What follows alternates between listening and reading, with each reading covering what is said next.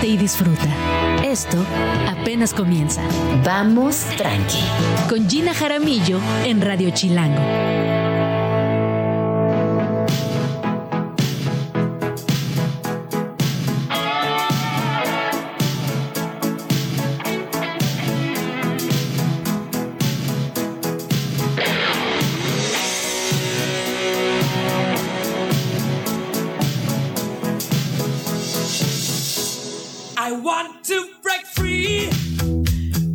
Buenos días. Bienvenidos a Vamos Tranqui. Súbele, Luis. Hoy es el aniversario luctuoso de Freddie Mercury, por eso estamos fondeando con esta gran rola no solamente honrando, recordando y también repasando un poco quién es Freddie Mercury, por qué su legado es tan importante. De esto estaremos platicando más adelante. Personalmente yo quiero muchísimo a Freddie Mercury, si es una figura de la humanidad, eh, de estas eh, personalidades arrolladoras, genio musical, eh, en fin, estaremos platicando de esto más adelante. Ay, súbele un poquito.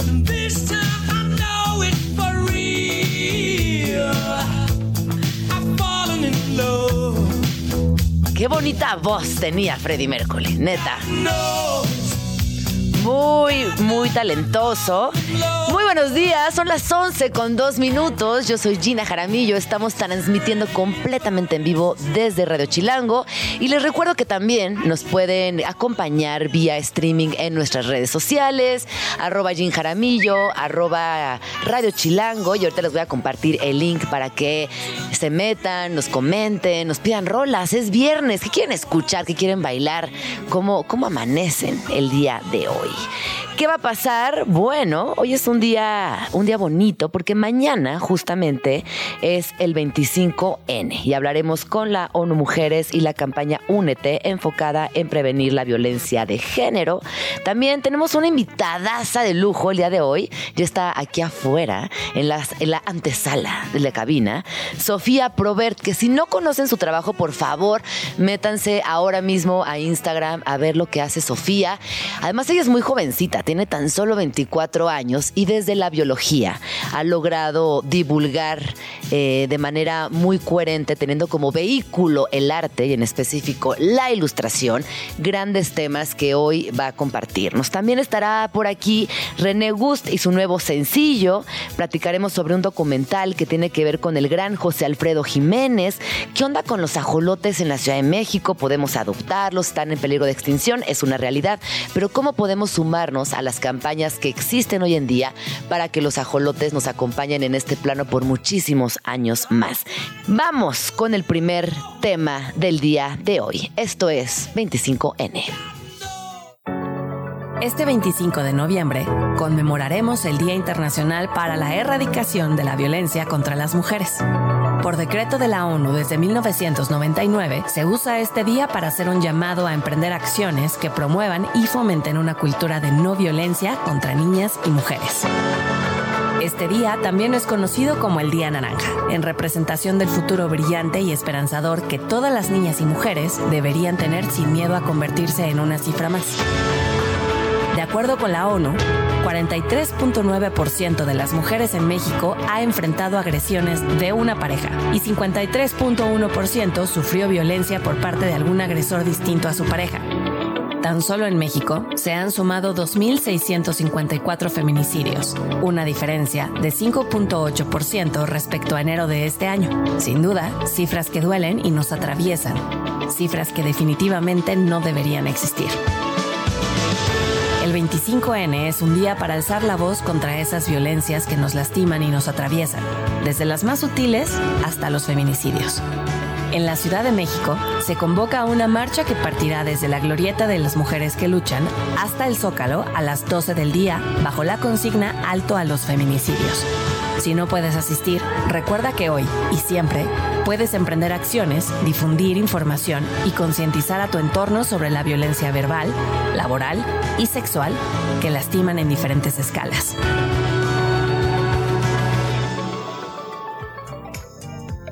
25N, un día fundamental y que desde Vamos Tranqui hemos dado seguimiento y seguiremos señalando, compartiendo, acompañándonos también entre nosotras, todas las personas que hoy habitamos este país que desafortunadamente atraviesa por una crisis de violencia significativa, pero que ojo, justamente acciones como esta del 25N, a la cual nos podemos sumar desde, desde el lugar de la prevención, pueden hacer cambios significativos. Está conmigo Belén Sanz Luque, ella es representante de ONU Mujeres en México. Bienvenida Belén, ¿cómo estás? Hola Gina, muy buenos días. Un gusto estar contigo y con tu audiencia. Oye, pues primero que nada, muchísimas gracias por tomar esta llamada y platícanos eh, todo lo que está sucediendo en torno al 25N y de qué va la campaña Únete y también cómo podemos estar muy presentes. Bueno, efectivamente, Gina, como bien has dicho en tu introducción, eh, la situación de violencia que viven las mujeres y niñas sigue siendo un problema social de gran envergadura no solo en México, sino en el resto del, mundo. Eh, todavía eh, estimamos que cinco mujeres o niñas en el mundo son asesinadas eh, por algún integrante de su familia cada hora. Y esto significaría que, imagínate, al final de este día, al menos 120 mujeres habrán muerto de forma violenta y además dentro de su círculo más íntimo. Eh, la dimensión de la violencia sigue siendo eh, pues una de las violaciones a los derechos humanos más presente en nuestras sociedades, más extendida y lo que nos preocupa más, más tolerada. Porque, como decías, eh, pues seguimos enfrentando una normalización de la violencia en nuestras vidas. Y en este sentido, bueno, pues los datos de México nos indican que todavía al menos siete de cada diez mujeres o niñas ha sufrido alguna forma de violencia en algún momento de su vida y eso significa que, eh, pues que tenemos que buscar cuáles son las causas de esta violencia y sobre todo, y como decías, qué podemos hacer para erradicarla. Cuando pensamos, este ah, te escucho, te escucho. No, bueno, solo eh, eh, decirte que este 25 de noviembre justamente estamos poniendo un especial énfasis en la prevención de la violencia, porque a pesar de este enorme desafío y de que con las crisis se recrudecen las formas de violencia en todas sus dimensiones, también hay una buena noticia, Gina. Y la buena noticia es que esta violencia se puede prevenir y que el llamado que hacemos este 25 de noviembre, los 16 días de activismo que vamos a iniciar, está centrado justo a invierte en la prevención de la violencia porque es posible evitar que suceda y con esto transformar la realidad que viven millones de mujeres y niñas en México y en el mundo. Belén, cuando dices es posible que esto cambie, es posible que en estos 16 días y a partir de entonces sigamos, por supuesto, en la medida de lo posible desde nuestras propias, eh, nuestros propios lugares de trabajo, de conversaciones a nivel familiar, eh, compartiendo eh, lo, lo, pues lo importante que es hablar, por ejemplo, con las infancias. ¿Dónde dirías tú que podemos activar para encontrar cambios significativos? Bueno, definitivamente, eh, Gina, la, violencia contra las mujeres y las niñas es un fenómeno complejo y que tiene muchas dimensiones. Eh, pero para abordarlo, lo primero es eh, buscar prevenirlo. por prevención nos referimos, por un lado, a evitar que suceda en primera instancia, es decir, identificar cuáles son los factores que pueden hacer que una niña o mujer pueda ser víctima de violencia. Y eh, otro de las dimensiones de la prevención es que si esta violencia ha sucedido, que no se incremente. Es decir, si vemos formas de lo que le llamamos micromachismos, donde hay estas formas de control eh, de un hombre hacia una mujer, eh, identificarlo a tiempo para que esto no escale hacia otras formas de violencia, incluso hacia el feminicidio, ¿no? Y desde luego eh, poner en marcha mecanismos de prevención para que si una mujer ha sido víctima de violencia, tenga la posibilidad de salir de esa situación. Entonces, todo esto es a lo que nos referimos con prevención, Gina.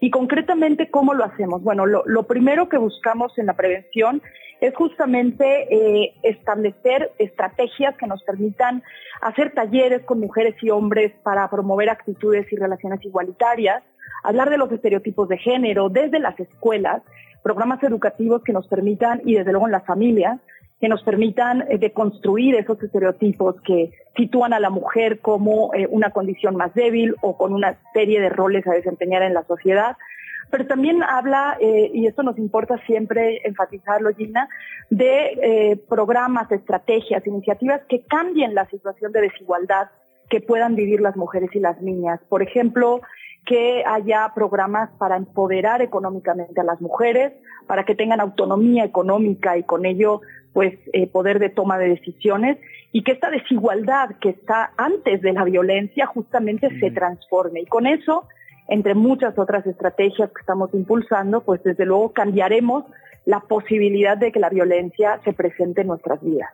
Oye, cuando hablamos también de reparación, que, me, gusta acudir a esta palabra mientras converso contigo, porque creo que también en esta reparación eh, incluye tener pláticas con personas de todas las edades, con hombres, con docentes, e involucrarnos a nivel eh, sociedad. A mí me parece que a veces desde el individualismo permitimos, normalizamos y, y pasamos por alto muchas violencias con tal de no meternos en lo que no nos importa, entre comillas con tal de no incomodar a la vecina, al vecino, a la vecine. Y me parece que también en este reparar podemos unir fuerzas como sociedad y poco a poco, evidentemente este va a ser un proceso de reparación largo y que yo desde, desde ya hago un llamado que estemos eh, muy pendientes de lo que sucederá, este 25N y a lo largo de 16 días. ¿Por qué tenemos estos 16 días eh, como construidos en, en, ese número, 16 días. ¿Qué pasa en esos 16 días que son 16 puntualmente? Bueno, en realidad este, eh, esta conmemoración eh, se pone en marcha eh, en Naciones Unidas en reconocimiento de que la violencia contra las mujeres y las niñas existe, que es una problemática presente en todos los países y que por lo tanto hacemos un llamado a, todos los gobiernos, a la sociedad civil, a las organizaciones, a que se sumen a, un, a un día emblemático en el que, por un lado, reconozcamos que la violencia es un problema de la sociedad, no es un problema que solo afecte a las mujeres, tiene un enorme costo social y económico para toda la sociedad, pero también es un día para reconocer a las mujeres activistas eh, y entre otras, pues las hermanas Mirabal, eh, que en Nicaragua eh, pues fueron violentamente asesinadas y es a partir de, de, ellas, en honor a ellas y a muchas otras mujeres que han sido víctimas de violencia, que se establece este día y esta esta campaña. Y luego, bueno, pues eh, desde Naciones Unidas identificamos que hay otra fecha emblemática eh, y central, que es el aniversario eh, de, los derechos humanos, el 10 de diciembre. Y por lo tanto, pues lo que buscamos es justamente que entre el 25 de noviembre y el 10 de diciembre podamos hacer una movilización masiva, social, reflexiva y, como dices, reparadora para que eh, no dejemos de poner atención en esta problemática. Y además lo hacemos de color naranja. Esto lo habrás visto, Gina, que ha llegado ya a distintos países. México lo ha asumido con mucho liderazgo. Pues porque el naranja se definió como un color que permite, por un lado, dar luz a una problemática, pero también tiene un aspecto esperanzador, un aspecto movilizador. Entonces, pues también pedimos, invitamos a que se pinte el mundo de naranja eh, en, en estos 16 días y con ello poder pues generar una movilización verdaderamente transformadora. Que así sea, Belén, porque hay días que como da tristeza, como frustra, hay días que son difíciles de navegar, porque evidentemente estamos teniendo estas conversaciones, estamos activando desde donde podemos, reparando, reflexionando, y a veces pareciera que la violencia no cesa. Y como bien mencionas, no solamente pasa en México, pasa a nivel global. Estamos en una crisis de violencia importante eh, como humanidad. Así que me parece que a pesar de que haya días que son muy frustrantes y que, y que pensamos que, que no hay para dónde, sí hay para dónde, sí podemos reparar, sí podemos cambiarlo. Y justamente 25 de noviembre es una invitación a la reflexión, a la reparación y por supuesto a seguir construyendo. Muchísimas gracias, Belén. ¿Dónde podemos seguirles? Bueno, eh, Gina, las invitamos a seguirnos en nuestras redes sociales, Sono Mujeres MX, también el hashtag Únete, hashtag No Hay Excusa, eh, hashtag 16 días y hashtag Día Naranja. Eh, vamos a tener muchas actividades, igual que eh, también muchas otras instituciones en México con las que nos estamos aliando. Tendremos una muestra de cine que vamos a poner en nuestras redes sociales. También vamos a estar presentes en la FIL de Guadalajara presentando un manual eh, urgente para la cobertura de la violencia contra las mujeres y feminicidios en México para periodistas. vamos a tener una serie de actividades de movilización con eh, la sociedad civil y bueno, pues yo creo que es una oportunidad, Gina, como decías, y si quisiera terminar con, un mensaje claro en este sentido, es una oportunidad no solo para reconocer, sino para desnormalizar. Eh, la violencia contra las mujeres y las niñas se puede prevenir y tenemos mucha evidencia que nos indica que si invertimos en la prevención, podemos generar un verdadero cambio. Y tenemos que trabajar todos los días, estos 16 días con especial énfasis, pero todos los días para eh, prevenir que las mujeres y las niñas estén en una situación de desigualdad, tenemos que cambiar esa desigualdad. Invitamos a los jóvenes, a los niños, a las jóvenes a que se sumen a la conversación, a que muevan esta conversación en sus redes sociales, desde luego los medios de comunicación como ustedes en Radio Chilango, eh, y también a las empresas, a los gobiernos eh, y a las escuelas y universidades, porque todos juntos podemos generar el cambio que queremos y en esa es en la dirección en la que estamos y ojalá sea un día, un día 25 de noviembre y 16 de activismo de enorme movilización. Sí, que así sea, así será. Enorme movilización. Muchísimas gracias, Belén. Belén Sanzluque, representante de ONU Mujeres en México. En la Ciudad de México.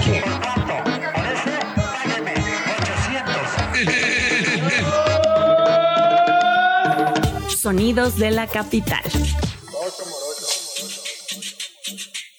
Se compra colchones, tambores, refrigeradores, este pregón que oferta el tan necesario servicio de compra de fierro viejo se escucha en cada rincón de la ciudad. No importa la colonia, en todas partes se usa la misma grabación con esa peculiar voz que todos y todas podemos reconocer. Lo que no todas y todos saben es que esa voz pertenece a María del Mar Terrón, quien grabó ese inmortal audio a los 10 años de edad en su natal Chimalhuacán, en el Estado de México, para ayudar a su padre con las ventas. Hoy, producto de la gentrificación, incluso se ha empezado escuchar ese audio en las colonias preferidas por personas extranjeras en su versión en idioma inglés. Sin duda, se trata de un tesoro sonoro de la capirucha que llegó para quedarse. Son las 11 con 17 minutos. Ay, por favor, es que estoy muy emocionada con esta invitada, que además estaba pendiente desde que inició Vamos Tranqui. Eh, recuerdo haber dicho, no, pues a quién me gustaría tener en la cabina. Y hablamos con esta invitada especial y no se había logrado hasta hoy. Bienvenida, Sofía Probert. ¿Cómo estás? Ay, querida Gina, para mí es un gusto estar aquí. Estoy muy emocionada también. Eh, tenía muchísimas ganas justo de cotorrear contigo. Justo ya teníamos muchas ganas de hacerlo. Entonces, pues muy emocionada. Muchas gracias por tenerme acá. No, mil gracias por venir. Yo sé que estás en muchos proyectos. Les voy a platicar un poco de Sofía. Sofía es bióloga y ha encontrado a través de las artes un vehículo para divulgación científica, pero también para el activismo y también para compartir reflexiones personales, emociones. Y durante la pandemia creo que nos acompañamos, y hablo de millones de mujeres, muchas mujeres alrededor de tu comunidad, y que ha sido increíble también ver crecer ese proyecto digital, que yo no sé si lo planeaste, pero que hoy resulta muy inspirador y también un lugar seguro. Cuéntanos cómo empezaste Em, esta transformación de la biología al arte, a lo digital. ¿Y dónde estás hoy? ¿Y cómo estás hoy, Sofi? Bienvenida. Ay, muchas gracias. Pues sin duda es algo que yo no planeé. O sea, creo que yo empecé a dibujar por mera sobrevivencia emocional eh, y empecé a publicarlo para que pudiera tener un sentido artístico en el sentido de tener un espectador, ¿no?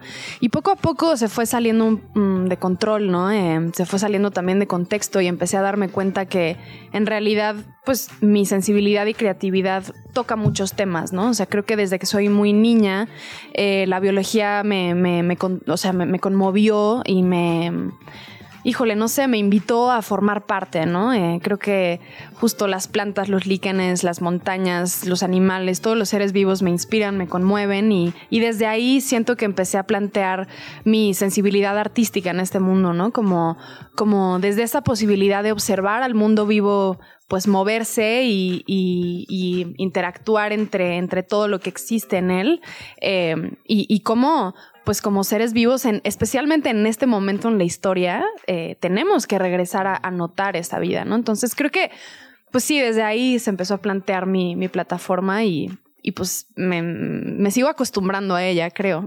Oye, y, ¿y dónde entra el dibujo? Tú siempre tuviste esta proyección artística, era un espacio en el que te sentías segura desde niña, que además eh, lo haces muy bien, eres muy buena ilustradora, eres muy buena bióloga, eres muy buena comunicando y siempre dibujaste.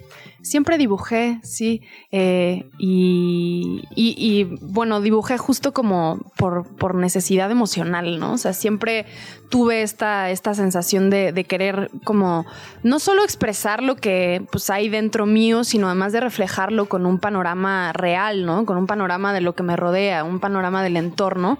Eh, pues porque justo siempre me conmovieron los caracolitos que, que estaban en mi casa y las plantitas, ¿no? Entonces, pues gracias, gracias por decir, por decir esto tan lindo. Eh, Sí, o sea, ha sido, ha sido un aprendizaje constante y tampoco creo que yo eh, planeé para nada que el dibujo y, las técnicas artísticas fueran después mi, mi, mecanismo laboral, ¿no? O sea, es algo que yo no. No, y a mí lo que me, me, gusta mucho también de tu trabajo es que tiene muchas capas de interpretación y tiene muchos ángulos. Por un lado está la ilustración, que quizás es la más obvia, pero después viene la ciencia, el activismo, eh, el compartir tu sentir, que hoy en día eso es un acto de resistencia y valentía que es muy respetable y, que pocas personas se atreven a hacerlo.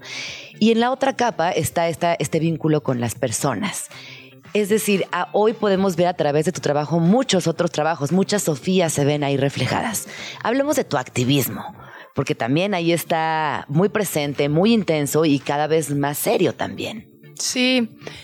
Em, bueno, pues justo creo que esa también fue una necesidad un poco circunstancial, ¿no? O sea, creo que sentarnos eh, en este momento político, ambiental, social, eh, nos invita a repensar de qué forma estamos habitando este planeta, ¿no? Creo que mi activismo empezó desde algo súper personal, ¿no? Y todavía me cuesta nombrarlo activismo, eh, porque creo que más bien yo procuro generar una movilización política desde el sentir, ¿no? Sin que eso implique una labor, pues, activista muy territorial, ¿no? O sea, voy poco al territorio a luchar en este país en donde se desaparecen y asesinan a, los activistas ambientales y más a las mujeres, pues es, es, es, es una, eh, o sea, es una actividad de completo riesgo. Entonces, pues ha sido muy difícil como eh, acompañarme a mí misma en este proceso porque híjole, hay muchas trabas, ¿no? Y también justo, eh, y por eso me encanta estar contigo y escucharte y que por fin estemos aquí, porque hay muchísima gente que me acompaña y que confía en lo que hago. Y creo que también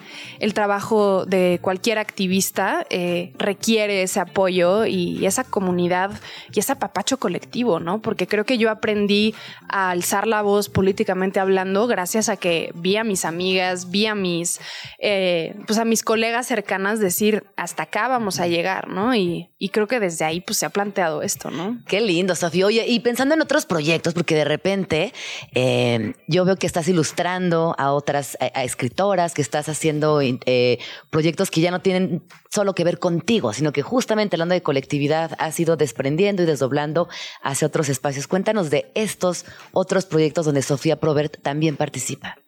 Pues, por ejemplo, mm, eh, tengo, tengo el gusto de, de, de, repente participar justo en, en, libros ilustrados, en poemas ilustrados. Ahorita, por ejemplo, eh, tuve el enorme honor de ilustrar la salida de temporada de huracanes de, Fernanda Melchor, ¿no? Entonces, bueno, es curioso cómo... ¿Qué, qué, ilustraste de Fer? Eh, o sea, la salida de la película en Netflix. Ah, la salida de la película, de Elisa y de, y de Fer. Exacto, más bien, de Elisa también. Sí. Eh, justo, o sea, este tipo de proyectos multidisciplinarios creo que también me han acercado a pues, otras disciplinas súper interesantes en donde también el dibujo tiene eh, una importancia para otra vez la sensibilización desde otros, desde otras temáticas, ¿no? Y pues no sé, o sea, trabajo con químicos, con filósofos, trabajo como con una un gremio muy amplio, ¿no? De, disciplinas. Entonces está muy divertido. O sea, creo que eso es lo que también me, me saca un poquito del lenguaje científico que, también me cansa mucho de la biología, ¿no? no, y, que también eh, requiere un compromiso alto, importante, este, muy persistente. Oye, ¿qué estás escuchando ahorita? ¿Qué, ¿Qué música te gusta? O, por ejemplo, cuando estás dibujando, dibujas en silencio, pones rolas de fondo. ¿Cómo que te encierras? ¿Qué haces? A mí yo soy muy chismosa, me encanta saber cómo trabajan las personas cuando, cuando lo están haciendo. No, pues yo soy una adicta a, escuchar y descubrir música. Me fascina la música. Ahorita, por ejemplo, estoy súper clavada con DJ Firmeza y con eh, ciertos DJs portugueses. Eh, wow, así, justo lo vi hace, hace poco y así es una delicia, me fascina entre bailotear, dibujar, trabajar y me fascina como esa sensación de que también el dibujo es algo que se vive con el cuerpo, ¿no? Que el dibujo y la se baila. Me regresa. Que el dibujo Exacto. se baila. Radio Chilango. Y justo ahorita que estábamos en el corte hablábamos de pues de la belleza que tienen las plantas, de los honguitos, de los líquenes, de las plantas medicinales. ¿Cuál es tu honguito favorito? ¿Cuál es tu relación con los hongos, por ejemplo, que los dibujas constantemente? Sí, me fascinan los hongos y ahora que están súper de moda, creo que le hemos puesto cada vez más atención.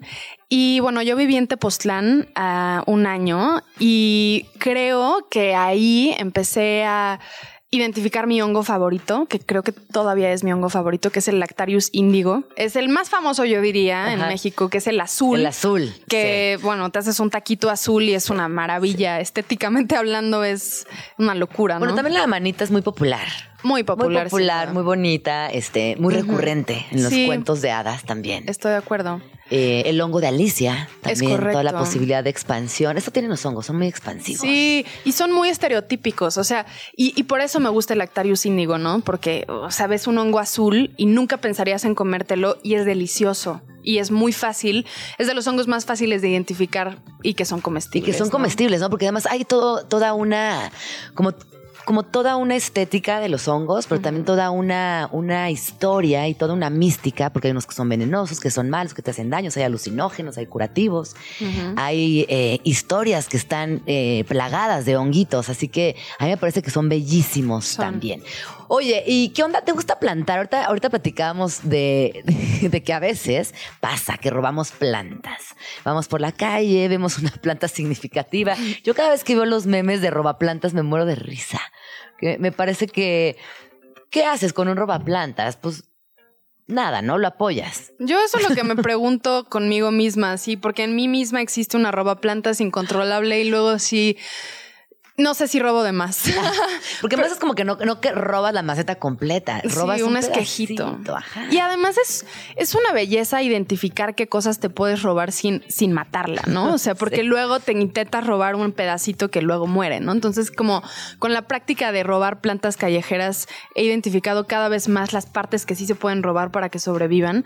Y bueno, pues yo, yo defiendo mucho a quienes robamos plantas sí, callejeras. Yo también, yo también, sí. Me parece que es importante defenderles. Yo también Yo creo. también estoy a favor de, de, de, eso, de robar las plantitas, ponerlas en otro lado, expandirlas. Uh -huh. ¿Y tu casa está llena de plantas? Sí, o sea, sí, sí, sí tengo un problema de, de obsesión con las Tengo plantas. el problemita. Tengo un problemita de 68 plantas en un cuartito, así. Y bueno, o sea, es que justo creo que el problema de personas como yo es que en esta ciudad es tan difícil conseguir un jardincito sí. que pues tenemos que vivir con millones de macetitas en todos lados, sí. ¿no? Y bueno, así vivo. Y me fascina, la verdad. O sea, tengo una diversidad de plantas muy, muy, muy bonitas que he cultivado con mucho amor. Eh, y sí, o sea, creo que justo mi, mi, mi, ideal es algún día tener un jardincito, un huertito un poco más grande Sí. y cultivar más, ¿no? Oye, y cuando hablamos de plantas que sanan, por ejemplo, eh, me gustaría preguntarte qué tipo de té tomas cuando te duele la panza, por ejemplo, que andas estresadilla. ¿Qué, qué te tomas? ¿Qué plantas recomiendas para que nos acompañen y también sanemos desde ahí? Wow, pues. Híjole, eh, a mí me fascina el anís, el anís estrella. El anís estrella. Me fascina. Me fascina. Y el anís estrella Sí. con canela Sí. para, por ejemplo, los cólicos o el dolor de panza, me parece increíble. Justo descubrí, como te decía, que un vecino tiene Big Vaporub y pues últimamente lo he robado. Y la neta es que las infusiones de Big Vaporub para justo todos los problemas respiratorios que podemos vivir en esta mega urbe contaminada es espectacular, ¿no? Eh, no sé, eh, por Yo el ejemplo... de pericón. Por el té de ejemplo. pericón, que además es riquísimo y, y de verdad es como un apapacho al cuerpito, te sana todo, te desinflama, te, te, te cuida. Exacto. ¿No? Como el té limón, así con mielecita. es- Ay, qué son rico, apapachos, ¿no? Sí, O sea, son sí, apapachos. son deliciosos. Oye, Sofi, pues muchas gracias por haber venido a Vamos Tranqui. Yo me quedo con esta frase de el dibujo se baila. Muchas gracias por eh, hacer posible esta bonita frase del día y ojalá que pronto podamos bailar y dibujar. Ay, seguro que sí. Que me siga, encantará, que me siga. encantará, me encantará hacerlo. Me encantaría también. ¿Dónde podemos seguirte, gracias. Sofía? Estoy en Instagram como arroba sofia.probert y eh, sí, principalmente ahí. Principalmente ahí síganla, se van a divertir, van a llorar, van a reír, van a bailar. Así que síganla en sus redes y disfruten de lo que hace Sofía, que es una chamba muy bonita y muchas gracias por hacerla. Gracias también. a ti, Gina. Escríbenos en Twitter o Twitter o X o X o como le quieras llamar. Arroba Jim Jaramillo y arroba chilango.com. Usa el hashtag Vamos Tranqui. Son las 11 con 39. Usa el hashtag, vamos tranqui. Me encanta esa parte cuando Oria invita a usar el hashtag. Usa el hashtag. Así que bueno, acompáñenos también en redes sociales, arroba Jim Jaramillo, arroba Radio Chilango. Y hoy es viernes y tenemos música en la cabina. Y mañana es 25 de noviembre y en este eh, programa estamos muy felices de recibir a René Gus. Bienvenida, ¿cómo estás? ¿Qué onda, Gina? Muy contenta de estar aquí. Es, la- es mi primera vez aquí en Radio Chilango, entonces imagínate, feliz de estar estrenando eh, micrófonos aquí contigo. Sí. Y, y pues con un nuevo lanzamiento, ¿no? Que venimos a platicar. Mañana es el día de la eliminación de la violencia contra mujeres y niñas, el 25N. Ahí vamos a estar marchando desde las once y media. Y tengo una canción que se llama Que se cuide ese muchacho, que escribí eh, pues acerca de mi historia y decidí compartirla en esta época para hablar de ella. Cuando dices de mi historia, hay muchas historias en cada persona, pero a mí me gustaría preguntarte cómo inicias con este proceso donde juntas tu historia personal con tu música, con tu creatividad y lo expones, lo compartes y decirles hacerlo parte de tu vida cotidiana y también de tus compas y de todo el círculo que te rodea. Siento que desde- que empecé a escribir música, ¿Qué, qué- cuándo, cuándo empezaste a escribir música? como a los siete años más o menos. Ah, chiquitita. Es que tocaba el piano de chiquita, entonces Sí. luego luego agarré a hacer variaciones de mis ejercicios y dije, ah, puedo hacer lo mío, ¿sabes? Como que Ajá. mis ideas. Y luego a los 14 aprendí a tocar la guitarra y ya es más portátil, pues la guitarra te la puedes llevar a escribir a donde sea. Y me di cuenta que yo siempre fui muy confesional, como que siempre hablé de mis cosas, no nomás así de, ¿sabes? Como que, ay, amor, sí, pero de repente ya decía, cuando me empezó a cambiar el cuerpo, por ejemplo, escribí una canción que decía, ay, mi cuerpo está cambiando, no quiero perder mis ideas, mi forma de ser, quién sabe qué. Y tenía 14 años, o sea, entonces ahora escribo de cosas el duelo más. a la infancia. El duelo a la infancia. Está, está, está bien bonito porque yo ahorita estoy eh, muy cerquita de prepubertas. Mm, Y hay algo que yo observo porque siempre te dicen, no, es que ya te va a bajar y tu cuerpo. Y entonces empiezan como a, a incorporarte esas ideas de lo que viene.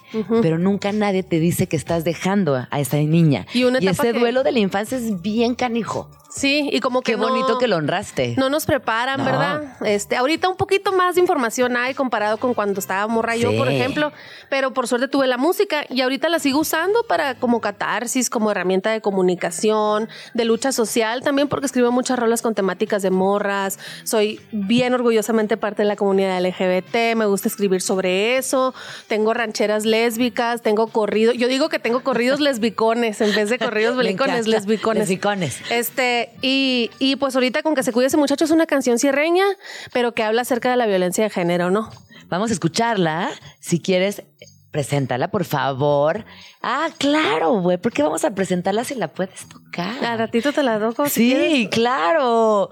Yo la verdad es que estábamos muy emocionadas con, con que vinieras, estábamos viendo el video también.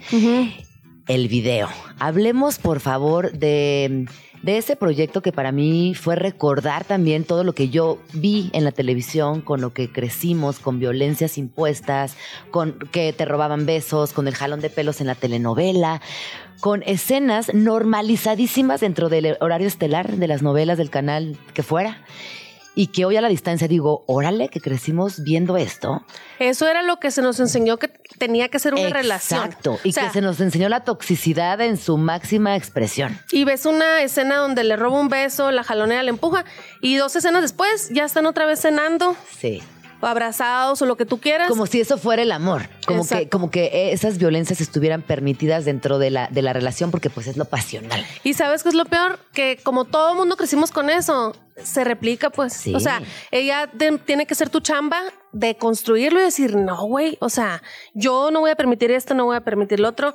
Eh, terapia, cuando tenemos esa, ese privilegio de acceder a la terapia, pues también te ayuda. Pero que nos hayan dado con un embudo esa información cuando estábamos así de 5, 6, 7 años, porque cuántas telenovelas no vimos con la mamá, con la abuela, con quien sea, eh, pues No, se me hace ver, eh, grave. Porque además era un momento telenovelero. Tú ibas a la tiendita de la esquina, la novela puesta. Ibas a esperar el taxi de sitio, la telenovelita puesta en el sitio. O sea, es que la telenovela acompañaba a la vida cotidiana de las personas Y no en había México. opción tampoco. No, tampoco. Era este monopolio de es lo que hay, tomen, ¿no? Ahorita ya, bueno, tenemos programación que podemos elegir, pero no, no se ha terminado ese discurso. A mí me choquea mucho. Yo soy de Nogales, Sonora. Hace ratito platicábamos. Y cuando voy así, que veo que, por ejemplo, mi abuela todavía ve la novela de las siete, lo que tú quieras, Sí. son las mismas narrativas y te quedas en shock. O sea, yo vivo en una burbuja donde sí me muevo con mucha raza queer, con gente feminista y, y me choquea ver que mucha gente sigue consumiendo eso. Entonces creo que hay que hacer la contra, ¿sabes? O sea, yo con mi música trato de hacer un balance ahí entre todo lo que se, se, se consume y se nos ofrece, ¿no? Eh, es fácil pensar que ya salimos de esos tiempos, pero la neta, no. La neta, no. Y cuando empezaste con la idea de hacer el video, ¿cómo fue que se les ocurrió a ti y a tu equipo colaborativo, creativo, eh, recurrir al archivo visual de, pues, de este país? Cuéntanos un poquito del video para que también entienda la gente que se van a encontrar. Sí, ahí. el video musical de Que se cuide ese muchacho contiene justamente archivo de telenovela, de escenas específicamente de violencia de género, que incluyen besos robados, cachetadas, incluso hay una escena con una película, con una, perdón, con una pistola, donde el vato está amenazando a la morra con una pistola. Entonces, a mí me choquea mucho que, repito, escenas después ya estaban bien alegres acá de que, ay, mi amor y la madre, y ¿no? al final Pues, felices, se casaban y vivían felices para siempre. Ajá, y, la- y ni siquiera era un perdóname, era un es que tienes que entender que me dieron celos, por ejemplo, ¿no? Entonces dije, no, eh, ¿de qué manera eso influyó en mí? ¿De qué manera influyó también en los vatos? Porque eso también no nomás nos educa a nosotras a aceptarlo, también a los vatos les educa que eso se les va a perdonar y que pueden seguir en una relación después de haber hecho eso, ¿no? Entonces, después de los las instancias de violencia que yo viví, dije, ¿de qué manera eh, nos han educado, tanto a hombres como mujeres, a creer que esto es aceptable, ¿sabes? Y así, así fue la idea nomás, o sea, dije, ¿qué tal? Y también hay unas escenas de mí de niña. Dije, ¿qué tal que junto eh, eh, videos de VHS de cuando yo estaba morrita, las novelas que estaban de moda en esos tiempos y archivo nuevo, que ya estoy del otro lado yo, ¿no? Cantando la rola, bien fiera acá, como que, que se cuide ese muchacho y la madre, o sea, como ya no tengo miedo, ya no estoy bajo ese, mm, esa ideología. Y también decir, no es que nosotras nos hayamos inventado este discurso, es que nos lo dieron así como a la fuerza, pues siento yo, ¿no? Pero fíjate que sí nos lo dieron a la fuerza, es verdad, pero también qué bonito es reconocernos como mujeres que ya sanamos, que ya reparamos y que ya somos capaces de decir no. Ni Sí, madre, ya no más. Pero cuesta trabajo. Ah, no, ¿eh? años. O sea, cuando ya ¿Cómo? estás en Tengo una relación. 41 y apenas, ¿no? Me atrevo a decir esto en voz alta, lo estoy reconociendo, lo estoy viviendo. Pero yo tengo compas que están en relaciones feas y que dicen, pero es que ya llevamos tres años y me pongo a pensar en todo lo que hemos construido y es decir, Amix, pero te está maltratando. Y tampoco es para juzgarlo, ¿no? Yo también he estado en relaciones feas. Tengo una canción que se llama Me Cansé, que es de cuando estaba en una relación fea y cuando la dejé. Y suena bien ardilla la rola, pues acá bien Lupita Alessio, acá bien, ¿cómo se llama la otra? La Amanda Miguel. Eh, pero es neta, güey, a veces te tienes que agarrar de lo que puedas Sí. para salirte de una situación No, así. y cuando hablamos de relaciones feas, no solamente estamos hablando de vínculos sexoafectivos. Es la relación fea con la prima que es bien tóxica, con Ey. tu mamá que, que te reprime todo el día, con tu papá que te rechaza. O sea, las relaciones feas hasta, hasta en el trabajo, en el colegio, en, en espacios no Eh, laborales, no sé. Las relaciones feas se dan en muchas situaciones, en muchos escenarios. Yo he aprendido a poner límites así de que, ta, o sea, como dejar caer la guillotina sobre una situación que no me gusta, ¿no? Mi mamá, por ejemplo, era mucho de, saludos mamá, Eh, es todavía, mucho de decir, qué gorda te ves en esta foto, ese tipo de comentarios que yo le digo, mamá, que sea la última vez que comentas sobre cómo me veo, o sea... Yo sé cómo me veo, yo estoy viendo la misma Sí, foto. sí, es sí. mi problema, ¿sabes? Como, y es, es duro porque las generaciones también más grandes no están acostumbradas a que les pongas un alto. O sea, es como, ay, estás rompiendo Sí. cosas bien, bien frágiles para ellos, ¿no? Pero estamos, estamos desaprendiendo, que es lo importante. Radio Chilango. Qué importante, ¿no? También poner en palabras, en música, sacarlo, decirlo. Ya no nos callamos. Es que ya nos callamos toda la historia de- Toda de la humanidad. Como que hasta aquí. Y cuéntanos, esta canción ya está disponible en plataforma, ya la podemos escuchar. Qué lindo todo verte tocar en vivo. Ay, muchas, Muchas gracias. gracias. Estoy tocando el 25, justamente mañana, ¿verdad? En Tetecala, Morelos, ahí en una manifestación del 25N, que va a ser gratuita para adolescencias, mujeres, niñe, la niñez también puede venir. Y también el 2 de diciembre, aquí en un evento privado en Coyoacán, que pueden acceder gratuitamente en mis redes sociales, arroba René Ghost. Nomás tienen que mandar un mensajito y, y les damos boletos. Y les damos boletos. Hay que tener boletos. ¿A quién vamos tranqui? Aquí ya se anotaron algunas personas. Sí, va a estar la bruja Sí. de Texcoco, la Leiden, voy a estar yo, va a estar bonito el evento Pagua también. Oye, también está bien chido esto que está sucediendo a nivel musical. Yo creo que desde los activismos se han, obviamente, eh, han emergido muchas esferas, la literaria, la artística, la teatral, pero la musical está muy fuerte. Es que la música es poderosa, o sea, todas las revoluciones sociales, si te pones así a analizar, han tenido su soundtrack, ¿no? De que los hippies, el flower power y todo eso tenía su música, los punks, eh, la, nueva canción latinoamericana en el 68, las revueltas estudiantiles y pues lo- los derechos de género no tienen por qué ser diferentes, ¿no? Están las compas, pues la Vivir Quintana, eh, también metiéndose con la música mexicana, eh, yo haciendo esto desde mi trinchera, la bruja de Texcoco, o sea, como que cada morra eh, dijo, güey, es este momento de, que ya todas nos hartamos y estamos escribiendo al respecto, porque antes era puro, ay, no puedo vivir sin ti. O en el reggaetón, que está muy bien, yo soy a Sí, favor de la liberación sexual, pero pues hay otras cosas, ¿no? Hay otras cosas que son bien urgentes y que, y que están normalizadas y que creo que la música es bien noble en ese sentido. Yo he visto vatos, güey, así de que señores machirulos, así, que se me acercan y me dicen, me gustó la de querida muerte, nunca me había puesto a pensar en eso. Y ahí yo me quedo, yo no me tomo el crédito, yo, le- yo, yo pienso que la música es un lenguaje tan generoso que permite transmitir ideas que a veces hablando no es tan fácil transmitir. No, y que también desde la música no sientes esa imposición nunca, porque la música no impone, la música llega. Exacto. Y en ese llegar hablo de una emoción que es intangible. Y entonces, es verdad, abrazas el mensaje de otro lugar, te caen 20, lo entiendes y está chido. Simón. Eso está, eso está, eso está muy bonito. Yo no lo había pensado así, me gusta esta reflexión. Sí. Entonces recuerda, nos tienes fechas en México en diciembre, en redes sociales está súper activa y mañana en la marcha. Mañana andamos, a- mira, a las once y media vamos a andar ahí marchando. Yo creo que me voy a sumar al contingente de la Amnistía Internacional por si la raza quiere caer a saludarnos ahí. Eh, mañana mismo viajo a Morelos. Voy a estar tocando allá el 2 de diciembre con Snow Apple, que es una, son unas morras de Holanda que están colaborando aquí con, gente mexicana y tienen un evento en Coyoacán, en un, en un espacio secreto. Entonces nos tienen que escribir ahí al Instagram, hay un WhatsApp donde tienen que escribir y les dan unos boletos gratuitos. Va a estar bien bonito ese evento. El año que entra tengo el 17 de febrero junto a mis compas de Making Movies. Ya lo estamos empezando a promocionar con tiempo porque ellos vienen de Estados Unidos y son también activistas. Hablan más pues de la corrupción, de otros Ajá. temas, ¿no? Ajá. Este, y estoy en mis redes sociales, arroba René Ghost, se los voy a deletrear porque René lleva doble E. R-E-N-E-E. G-O-U-S-T. Y pues la rola de que se cuide ese muchacho la encuentras en cualquier lado, ya sabes, en todas las plataformas donde decidas tú escuchar música. El video, la neta, está poderoso. Eh, lo hicimos con mucho amor, como todo lo que hacemos. Es música independiente, autogestiva y, y norteña, porque es que el norteño le, tiene una mala reputación de que puro belicón o de que puro, pues así, ¿no? Y yo tengo una onda ahí de que me llamo la centaura del norte porque creo que es necesario romper con esos estigmas que hay acerca de qué puede ser una morra, qué puede ser una morra norteña, qué tiene que ser una morra, ¿no? Entonces, para mí es bien importante en mi música decir, a ti que me escuchas, hay un espacio aquí para ti, para que seas lo que quieras ser, para que te expreses, para que seas tu propia diosa, que tenga una rola que también dice, y, y- o que bailes haciendo la revolución, porque el gozo también es, eh, es revolucionario, ¿no?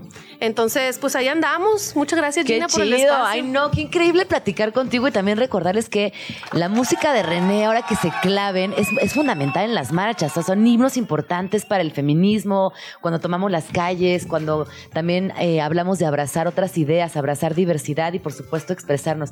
Ay, te quiero mucho. Gracias por Ay, yo venir. también, Gina, Qué- muchas qué lindo gracias. tenerte aquí en la cabina, de verdad, y encontrar personas como tú que están cambiando el mundo. Se siente, se siente chido. Muchas Ahí vamos gracias. a seguir dando lata. Ahí seguimos. Ea, ea. Estás escuchando Vamos Tranqui Con Gina Jaramillo en Radio Chilango.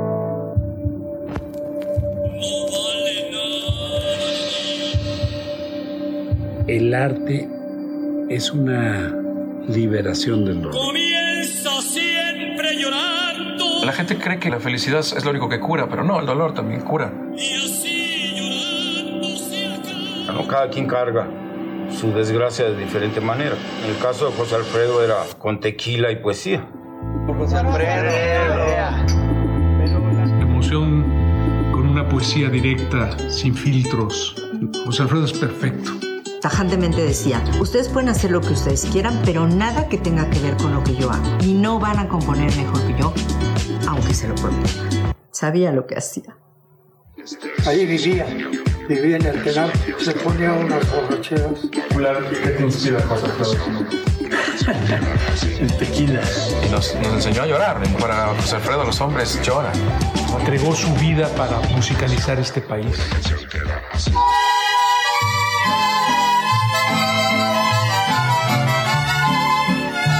José Alfredo Jiménez, sin duda uno de los personajes clave de la cultura en nuestro país. Me acompaña en la línea Toto Martínez, eres director y escritor mexicano, tiene una destacada formación en cine y televisión y hoy nos va a platicar acerca de este documental sobre José Alfredo Jiménez. Bienvenido, ¿cómo estás? Hola Gina, ¿cómo estás? Pues muy emocionado, muy nervioso también por estoy ya en las tierras guanajuatenses del maestro José Alfredo Jiménez, a punto de que nazca este gran, gran proyecto que me tiene muy transformado. José Alfredo Jiménez, más allá de sus canciones, ahorita escuchábamos algunas voces testimoniales de lo que él hizo en vida, su obra, eh, pero también su legado. Cuéntanos un poquito cómo, cómo inició este proyecto, Toto, cómo decidiste adentrarte en la vida de José Alfredo Jiménez y qué te encontraste en esta magnífica caja de Pandora así como lo dices, sí es una caja de Pandora y te encuentras caja de Pandoras cuando vas hallando cosas como, como documentalista, como cineasta. Y al enterarme que iba a ser el 50 aniversario luctuoso de José Alfredo Jiménez, una fecha histórica, y, el, y en diciembre es el, el, el, centenario de nacimiento del maestro, dije, puta, me tengo que subir a esa ola y con mi trabajo poder hacer algo, ¿no? Entonces así es como nace, más allá de las canciones, que no es un documental biográfico de José Alfredo Jiménez, es decir, no es un documental de José Alfredo Jiménez nació en 1920, no, no, no, es una oda musical a través de la música de José Alfredo Jiménez, de construyendo al maestro y a su obra y su legado, con personajes de la cultura eh, musical como un Fernando de la Mora, el tenor, como eh, en la música pop Leonel García, en el flamenco desde España Ana de Caro, en fin, grandísimos personajes que nos hablan desde el corazón. Y, la línea directa, la línea argumental directa es con Paloma Jiménez, la hija de José Alfredo, que los cafés que nos echamos para, para vislumbrar hacia dónde hacer un material de estos fueron fundamentales, ¿no? Oye, ¿cuánto tiempo has estado inmerso en este proyecto y cuándo podremos verlo? Porque para mí es muy interesante también entender linealmente cómo funcionan estos proyectos que involucran historia. Tú ya hablaste de su hija, también involucra eh, una huella familiar importante. Es decir, José Alfredo Jiménez es un personaje tan actual que todavía requiere muchas revisiones previas antes de publicar algo distinto, algo nuevo te agradezco muchísimo tu pregunta porque efectivamente yo considero y lo que descubrí en, en, mi viaje en este documental es que la música es una máquina del tiempo. Es decir, viaja en espiral y viaja y viaja y viaja y en cada generación te muestra una cara nueva. Y así José Alfredo Jiménez. ¿Por qué? Por su simpleza al, al componer. Creo que es el máximo expositor de la música mexicana porque supo eh, traducir un sentimiento individual a emociones universales, ¿no? Por eso eh, sigue vivo José Alfredo Jiménez, ¿no? Y en ese sentido, más allá de sus canciones, es un material muy, muy condensado de la emoción mexicana, de nuestro perfil, de, de, algo que nos, nos, nos, este, nos reconoce mucho como, como sentimiento mexicano, ¿no? Oye, y además de, de, ahorita decías, ¿no? Que con Leonel, bueno, uno de los, testimonios, la hija de José Alfredo Jiménez, ¿con qué otros testimonios o con qué otro material de archivo te encontraste que, que nos puedas compartir el día de hoy? Bueno, pues sin duda con, con eh, un, un amigo que sigue vivo, que es el hijo de Pedro Vargas, que es Pedro Vargas hijo, que este señor trabajó directamente con su papá. Eh, recordemos que Pedro Vargas en esa época era como Luis Miguel de la época, ¿no?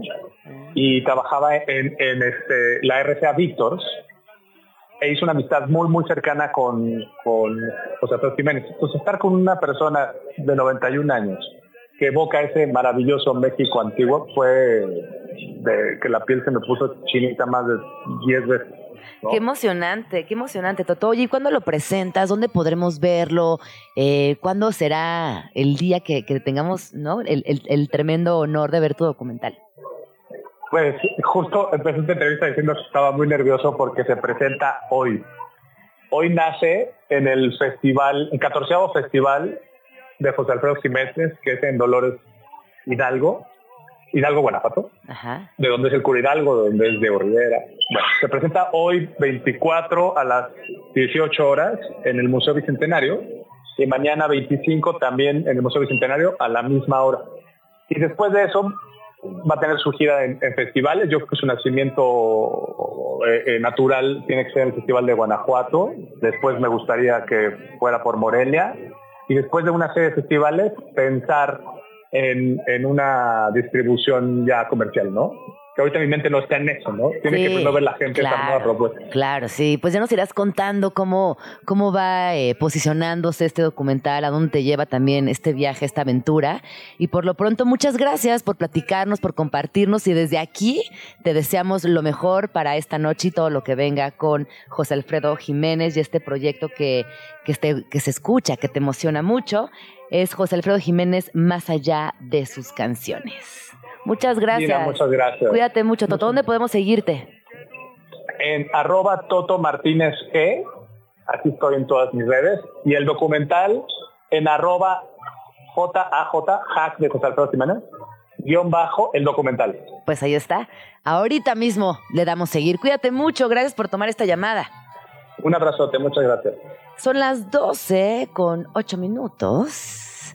Ya es viernes y sabemos que estamos agendando, planeando, proyectando nuestro fin de semana. Así que les dejo la agenda chilango para que tomen nota y tengan un fin de semana espectacular. Agenda Chilango. En Vamos Tranqui, siempre hay plan.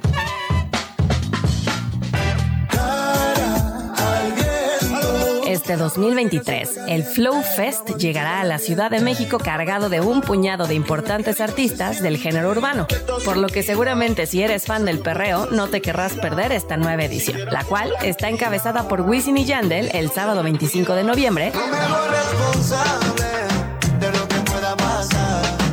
mientras que el domingo el festival estará encabezado por Maluma, Ozuna, Sion y Lennox y Tego Calderón. Otros actos que disfrutarás durante el evento son los de Jera MX, Mickey Woods, Farina, Nampa Básico y Young Miko. Asiste al Flow Fest en el Autódromo Hermanos Rodríguez. Agenda Chilango. Faro de Oriente te invita al nuevo taller de agricultura urbana sustentable con la ingeniera agrónoma Karina Belmont Velázquez, dirigida a todo el público que desea aprender. En este curso gratuito aprenderás sobre nociones básicas de agricultura, producción de alimentos libres de cancerígenos, plantas medicinales, aromáticas y ornamentales. Lo único que necesitas llevar, además de tu presencia, es agua, sombrero, herramientas de jardinería, cartón, alguna cosa que se pueda utilizar como maceta, residuos vegetales para hacer composta, hojas secas y tierra para plantas. Seguro será una actividad muy divertida mientras apoyas al planeta. Eso sí, deberás inscribirte previamente. La entrada es gratis. Agenda Chilango. Tercera edición de Navidad en el Bosque. La temporada navideña ya empezó oficialmente en la Ciudad de México y para que te vayas preparando te recomendamos la venta especial de árboles de Navidad y Nochebuenas que tendrá la alcaldía Tlalpan. Ve sacando las esferas y las luces de colores para adornar tu casa. La venta estará disponible hasta el 25 de diciembre en Ajusco, Ampliación San Miguel Ajusco, en la Ciudad de México. Y la entrada es gratis. Agenda Chilango. Eurojazz 2023. En los jardines del CENART podrás disfrutar la mezcla entre funk, soul, música electrónica y otros ritmos que traen a la Ciudad de México las mejores bandas y artistas de jazz europeo del momento. Este festival nació en 1998 como un proyecto cultural para estrechar lazos entre México y la Unión Europea. Lo organizan de forma conjunta el Centro Nacional de las Artes y la Delegación de la Unión Europea en México, así como las embajadas de los países participantes en cada edición. El objetivo es traer a México a solistas y artistas del jazz reconocidos, así como a nuevos talentos, para compartir la cultura musical europea. En su edición 2023, el Eurojazz se llevará a cabo del 12 al 26 de noviembre y cada fin de semana se realizarán dos conciertos, los sábados a la 1 de la tarde y los domingos a las 5 de la tarde. Presentado por Agenda Chilango, los mejores planes de la ciudad en un solo lugar. Más información, visita chilango.com diagonal agenda. 12 con 8 minutos. Seguimos aquí en Vamos Tranqui y ahora ha llegado el momento de hablar de la importancia de los ajolotes en la Ciudad de México y también para el mundo. Eh, aquí en Vamos Tranqui continuamente hablamos de los esfuerzos que se están haciendo desde distintos frentes para proteger Xochimilco, qué podemos hacer para entender que ha llegado el momento en que tenemos que tomar acciones significativas y cambiar nuestra relación con ese espacio tan importante y tan bonito en la Ciudad de México. Me acompaña el día de hoy, eh, ella es bióloga, Diana Laura Vázquez Mendoza, es coordinadora de Adopta Holotul, un proyecto del Instituto de Biología de la UNAM, en donde se buscan recaudar fondos a través de la adopción de ajolotes para rehabilitar las chinampas refugio, su hábitat natural y la producción chinampera. Bienvenida, ¿cómo estás, Diana? Muchas gracias por recibirme el día de hoy. Oye, a ver, sabemos que el ajolote está en peligro de extinción y yo te preguntaba hace unos minutos, seamos muy sinceras, ¿qué tan cerca de la extinción nos encontramos el día de hoy? Pues nos encontramos muy cerca, ¿no? Era algo que nos preguntan siempre ahora que, que nos ha tocado contar un poco el proyecto y siempre recuerdo, o sea, en 1998 fue el primer censo que se hizo, había 6.000 ajolotes por kilómetro cuadrado en Xochimilco. El último censo fue del 2014 eh, y se encontró que únicamente había 36 ajolotes por kilómetro cuadrado. Y eh, pues estamos próximos a hacer un nuevo censo, pero sabemos que los números pues realmente no son muy esperanzadores, ¿no? Entonces, si no hacemos nada, como tú dices, y nos ponemos las pilas realmente, eh, dentro de unos pocos años podremos decir que pues el ajolote está extinto en vida libre y pues eso es lo que tratamos de evitar, ¿no? Cuando hablamos de vida libre, son esos ajolotes que todavía están en los canales de Xochimilco. Pero te decía también, eh, yo cada vez que voy a, a, Xochimilco entro muy feliz y salgo muy reflexiva y hasta triste. Te diría que enojada también. Porque no entiendo el comportamiento de, de, de la banda que, que, chilanga que llega o de turistas que llegamos a Xochimilco y, y en vez de, de reparar, de cuidar, pareciera que estamos en contra de, de mantenerlo bien. Sí, efectivamente en Xochimilco hay muchas variables, ¿no? Este, que, que generan esta degradación del ecosistema como tal. Eh, una de ellas, pues, es la urbanización, ¿no? Xochimilco es una área natural protegida, tiene un plan de manejo, sin embargo, ese plan de manejo, pues, no se cumple, no hay la vigilancia necesaria para que eso pueda suceder. Y poco a poco, pues, ha habido mucho más eh, asentamientos irregulares, ¿no? Dentro de la zona. Eso nos lleva al segundo punto, que también es un factor importante, que es la contaminación del agua. Y esto sucede en dos aspectos fundamentales. El primero, pues, las descargas de agua de estos asentamientos irregulares que no están reguladas. Y el segundo, eh, lo que tú decías, ¿no? Todos conocemos Xochimilco porque la fiesta, este, la trajinera, pero en realidad no hay una buena gestión de los residuos sólidos, ¿no? Y todo eh, termina en el canal. Entonces, si juntamos estas dos cosas, pues, la contaminación del agua es terrible en los sí. canales principales. Y por último, vamos a sumarle un último factor que es la introducción de especies exóticas, ¿no? En, en 1940, un poquito, este, 40, 50, pues se decide que como Xochimilco es un lago, a lo mejor las personas de ahí podían eh, vivir eh, de la pesca, ¿no? Entonces se hace la introducción de carpas y tilapias no funciona porque por supuesto pues la característica principal de Xochimilco es la agricultura en claro. las chinampas eh, y pues al final son depredadores del ajolote, ¿no? Entonces si juntamos estos tres pues por supuesto que le ha ido terrible, ¿no? Y hoy las carpas todavía están ahí, o sea, no han podido hacer esta separación y, y sacarlas de ahí por completo. Sí hay algunos proyectos de captura de Ajá. las carpas, pero la realidad es que es una especie que tiene una tasa de reproducción muy rápida. Entonces, pues aunque tú hagas este esfuerzo de captura, eh, es muy difícil poder sacar ¿no? a, a todas las carpas y tilapias del espacio para dejarlo limpio. Entonces, es un problema. Oye, ¿y qué sí podemos hacer por nuestros ajolotitos? A mí sí me preocupa profundamente lo que nos cuentas, porque, o sea, se ha reducido eh, evidentemente la población de ajolotes y qué sí podemos hacer para que no se extingan en, en- en el corto plazo, por lo menos.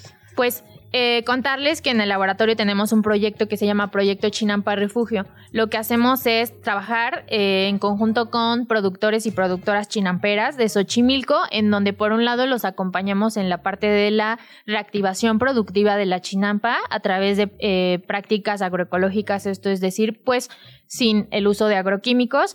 Entonces tenemos esta parte de la reactivación de la chinampa y por otro lado tenemos eh, la apertura de refugios para los ajolotes, que básicamente son canales secundarios dentro de las chinampas en donde colocamos dos biofiltros en los extremos que nos ayudan, por un lado, pues a filtrar los contaminantes del agua y por otro lado, impedir el paso de las carpas y las tilapias.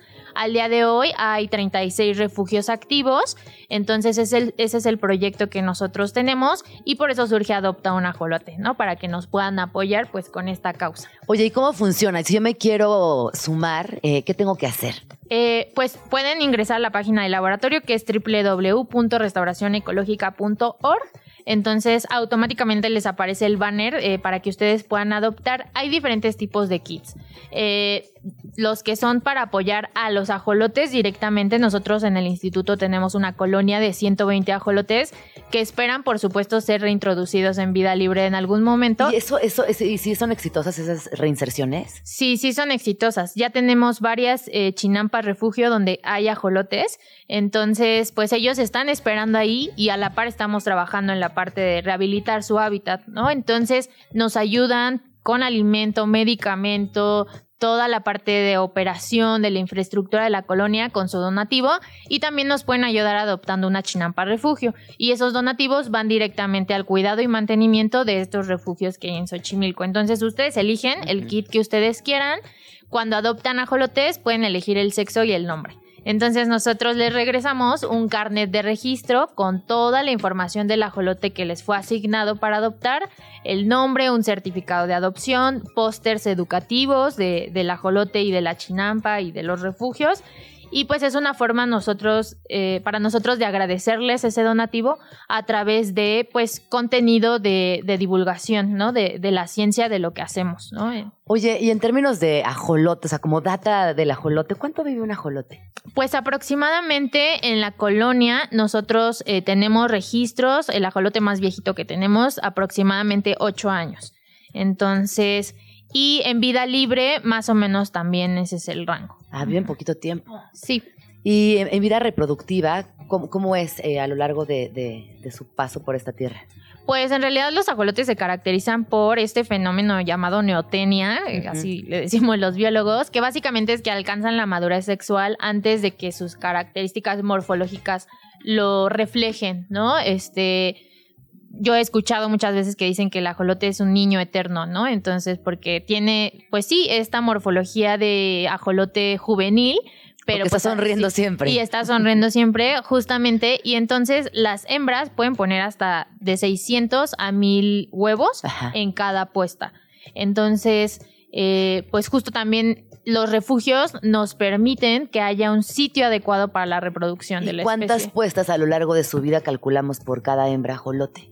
Mm, no tengo un dato exacto de a lo largo de su vida cuántas, eh, pero la verdad es que sí, sí es este un, un proceso que se repite y es numeroso, ¿no? Entonces tenemos hembras en, en el laboratorio que justamente pues nos apoyan con esa función de la reproducción para tener pues una población viable y sí, sí son bastantes ajolotitos los. Oye, y luego a mí, a mí me, me fascinan los ajolotitos que son cafecitos, o sea, como que tienen la piel más, como azules, ¿no? Son como azules. Son como verde, café, ajá, negruzco. ajá. Ay, qué bueno que mencionas ese tema. Sí. Porque sí, para nosotros es súper importante que la ciudadanía sepa que los ajolotes silvestres son esta, estos ajolotes de esta color- coloración verdecita.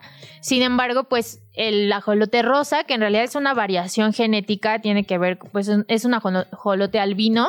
Eh, pues a la gente le gusta más, ¿no? Se le hace más llamativo, pero tratamos siempre de difundir el mensaje de que los ajolotes. ¿A la gente son se le hace más llamativo el rosita? Sí. ¿En serio? Bueno, es que a nivel personal, así, bueno, yo prefiero al ajolotito al otro, al verdecito. Me, me- me encanta, me, me, me cae muy, o sea, los dos me caen muy bien, obviamente, amo a los ajolotes, pero sí el verde morado me, me parece alucinante. Sí, están muy bonitos, la verdad. Están muy bonitos. Oye, ¿tú cómo decidiste como bióloga meterte al mundo de los ajolotes? ¿Cómo, cómo es tu, tu vínculo? Mi camino ha sido largo, pero yo llegué al laboratorio eh, a partir de mi tesis de licenciatura. ¿No? Entonces empecé a trabajar justamente con temas de producción y comercialización chinampera, pues para Mm, fortalecer estos procesos, porque al final quienes permiten que este proyecto funcione son los chinamperos, ¿no? Ellos son los que se encargan de cuidar los refugios, mantenerlos, eh, ayudarnos con la parte de la reintroducción cuando ya es el momento adecuado producir eh, sin agroquímicos, vender el producto para que puedan obtener estos ingresos. Entonces yo entré en esta parte justamente de, de comercialización chinampera y poco a poco este, me fui haciendo cargo de otros proyectos, Sí. ¿no? Entonces pues el día de hoy pues yo estoy coordinando esta campaña. Oye, hay una parte que te quiero preguntar que yo creo, creo que es delicada, pero que es importante mencionarla. Venden ajolotes también en el mercado informal. En los tianguis encontramos en, a veces ajolotes a la venta. ¿Qué está pasando con ese mercado? Eh, pues sí es, es un tema difícil el tráfico ilegal. Como especie, el ajolote está en la norma oficial mexicana 59, ¿no? Que es esta norma que estipula justamente el estatus de riesgo que tienen los animales. En este caso, el ajolote, pues está catalogado como una especie en peligro de extinción. Y eso automáticamente hace eh, que al estar protegido por esta ley, pues en teoría el mercado tendría que estar regulado también. Es un delito vender ajolotes. Si tú comercializas ajolotes, tienes que tener los permisos, los permisos adecuados de la Semarnat e incluso está registrado como una unidad de manejo ambiental, que son estas unidades de reproducción que están avaladas por la Semarnat y que, que principalmente son con fines científicos y sí con fines eh, de venta y reproducción, pero controlada, ¿no? O sea, hay ejemplares que son legales. Sin embargo, pues eso no sucede. Entonces, también un poco el mensaje es pues pedirle a las personas que sabemos que el ajolote es precioso, que a todo mundo le llama la atención, pero que conservar al- a la especie con todo lo que implica no es tener a un animal en una pecera, sino es conservar y trabajar por la rehabilitación del hábitat para que en algún punto esa especie pueda regresar a ese hábitat y entonces sí hablemos de un proceso de conservación exitoso. Y, por ejemplo, ¿qué le- ¿cómo podríamos reportar estas ventas? Si un día yo veo a alguna persona que está vendiendo un ajolote, ¿dónde puedo reportarlo?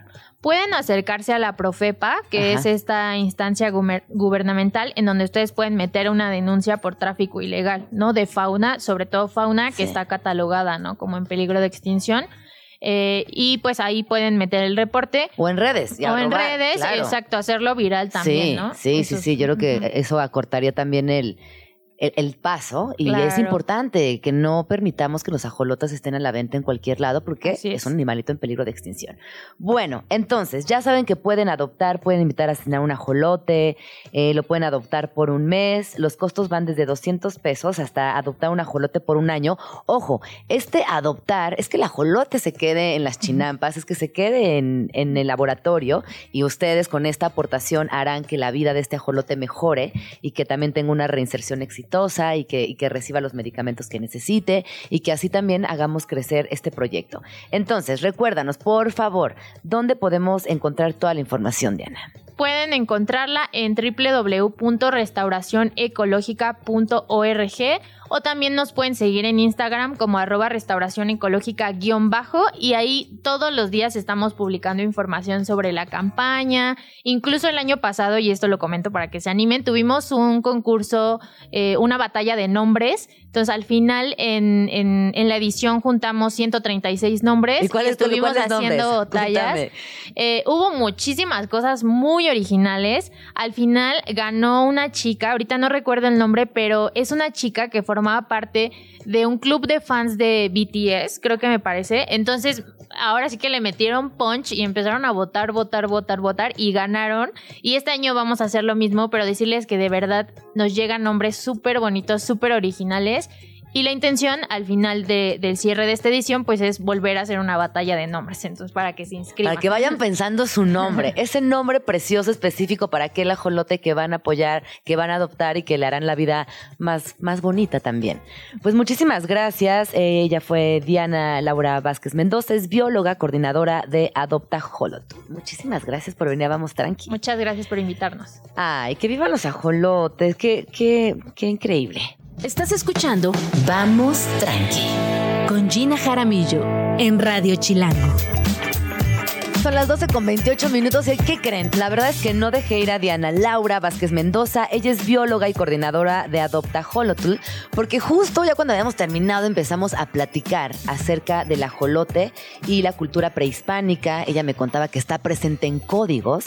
¿Y quién es el ajolote en la cultura prehispánica?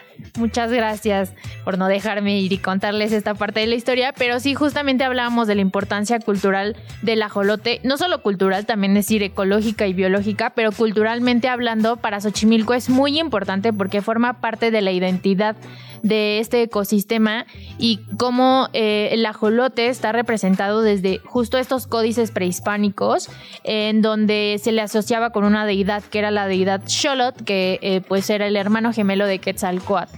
¿no? Entonces hay toda una leyenda sobre cómo pues este, este dios tenía, digamos, esta imagen como de, de perro y llega un momento en el que tiene que huir y la forma de huir es pues sumergirse, esconderse en el agua, ¿no? Y es como desarrolla estas branquias y por eso a Xolotl en náhuatl significa monstruo o perro de agua, ¿no? Porque está asociado a esta, a esta historia. Entonces en realidad pues no solamente es eh, una pérdida como especie eh, a nivel biológico que, que tendríamos si no accionamos pronto, sino también una pérdida cultural importante, ¿no? Y que justo pues el ajolote hasta está en los billetes de 50 pesos y como pues a todos nos encanta, ¿no? El billete todos tenemos ahí guardado lo guardas. un billete. Es un deseo y lo guardas. Claro, pero la idea pues no es que en el futuro las generaciones que vienen pues solamente lo puedan ver en un billete, ¿no? Sino lo puedan ver en el ecosistema. Entonces, culturalmente también es súper interesante cómo el ajolote está representado pues en toda la historia de México, ¿no? Incluso desde la morfología de las branquias que hacen alusión a un penacho, pues justo, ¿no? Eh, es- tiene este significado. Que, ajá, nunca había pensado en las branquias como una especie de penacho, como estas alitas que, que lo acompañan en su sonrisita característica. Pues muchísimas gracias. Imagínense, hermano de Quetzalcoatl, ahí nomás. Así de importante fue, es y seguirá siendo, porque no vamos a permitir que se extinga. Muchísimas gracias. Muchas gracias. Por compartirnos todo tu, tu saber, tus enseñanzas y recordarles que pueden encontrar toda esta información en arroba restauración ecológica guion bajo, en Instagram como restauración ecológica guion bajo y en ex Twitter LRE guion bajo y Bunam. Muchísimas gracias Diana por venir a Vamos Tranqui y sigamos Gina. conversando de los ajolotes, pero sobre todo activando para que sigan siendo una realidad. Radio Chilango.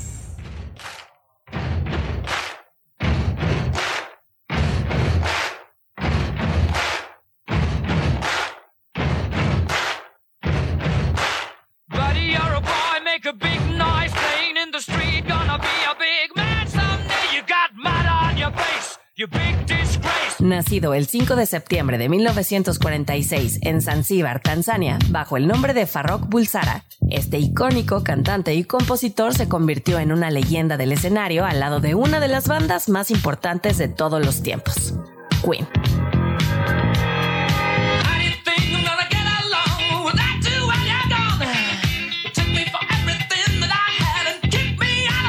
La distintiva voz de Freddie en cuatro octavas.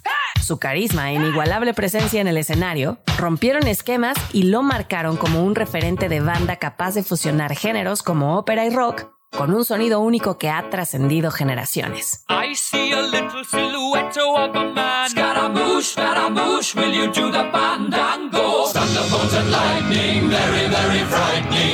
Como compositor nos regaló verdaderos himnos como We Are the Champions y Bohemian Rhapsody, que interpretaba con una gran intensidad en el escenario que contrastaba con la sensibilidad que plasmaba en sus letras.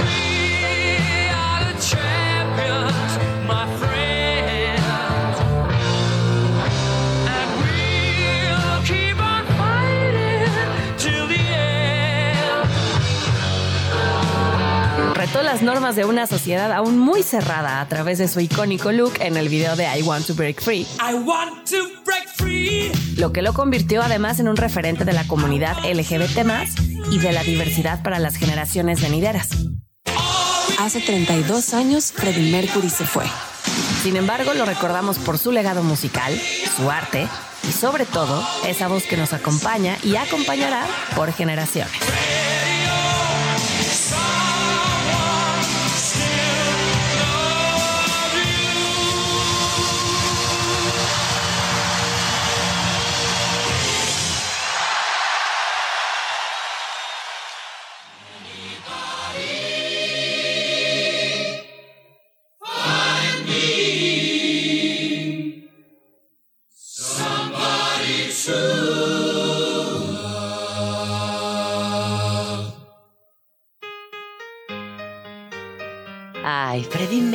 ¿Cómo no amarlo? ¿Cómo no recordarlo? ¿Cómo no honrarlo?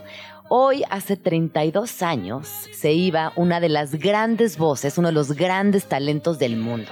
Sin duda hay un antes y un después de Freddie Mercury, su voz, su inigualable presencia en el escenario, con una vida también compleja, con una vida acompañada de escándalo, pero también de mucho cariño, de, de recursos interminables para poder generar transformaciones musicales que hasta hoy están presentes.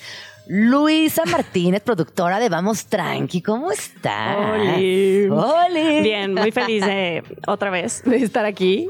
Eh, hoy no traigo intriga. Hoy traigo, ¿qué Hoy no traigo hoy? chisme, hoy no traigo intriga, hoy traigo pura buena vibra, puro amor, porque creo que está bueno recordar, pues sí, es el aniversario, el aniversario luctuoso de Freddy, pero yo creo que algo que...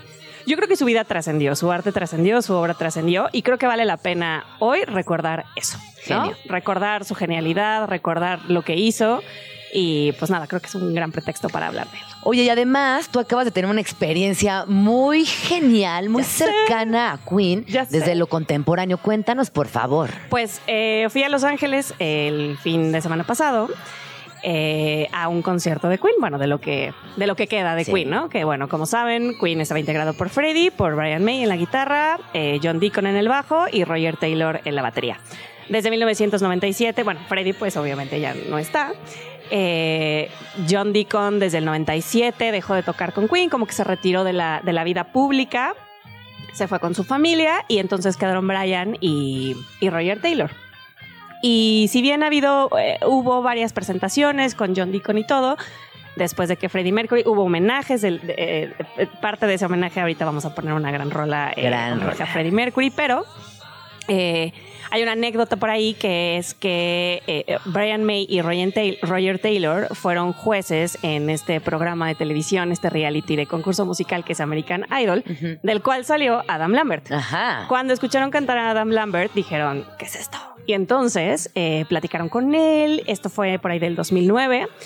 Eh, empezaron a tener ciertas pláticas, eh, hicieron alguna presentación y, si no me equivoco, en 2011 firmaron eh, contrato con él para hacer este show que se llama Queen y Adam Lambert. Es que no está fácil, ¿no? No está fácil y la no verdad- estaba fácil. Tardó en llegar esa persona que pudiese acercarse a lo que fue Freddie, Mercury y representarlo desde un lugar digno, chido, actual Está y que increíble. sonara bien. Está increíble. Yo no me imagino como ese día, o sea, no sé, ser Adam Lambert en tu casa Ajá. y un día recibir una llamada y decir, Oye, ¿te animas? Te habla Brian May.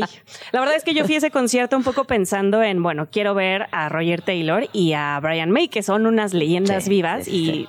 pensé como sea, son las canciones de Queen, esto va a ser un showzazo y bueno, Adam Lambert eh, su carrera como solista es buena.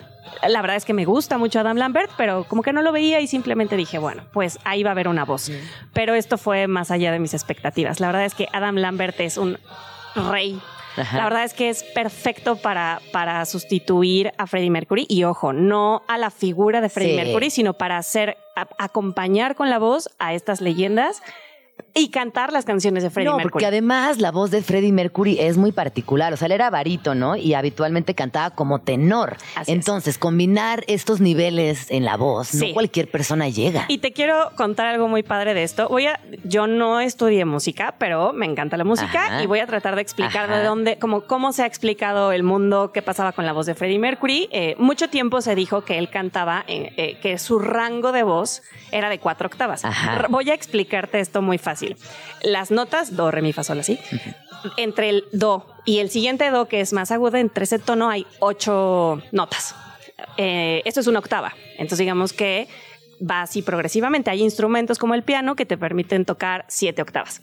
La voz humana, por ejemplo, promedio, alguien que no tiene el, ya sabes, que no canta profesionalmente, digamos que puede alcanzar unas dos octavas. Y entonces se hablaba mucho de que Freddie Mercury podía tener un rango de cuatro octavas, o sea, todas las notas musicales que caben en esas. Wow. Se- con el tiempo se hicieron estudios científicos en los que esto no es, se desmintió, pero eso no, no de una forma que le quitara valor. Más bien lo que se descubrió que dejaba que Freddy estuviera como en ese rango tenía que ver más bien con la vibración, el vibrato, que es esta Ajá, técnica que hace que las cuerdas eh, bucales este, vibren. Nada más te voy a dar este dato para que se den una idea de cómo estaba Freddie Mercury.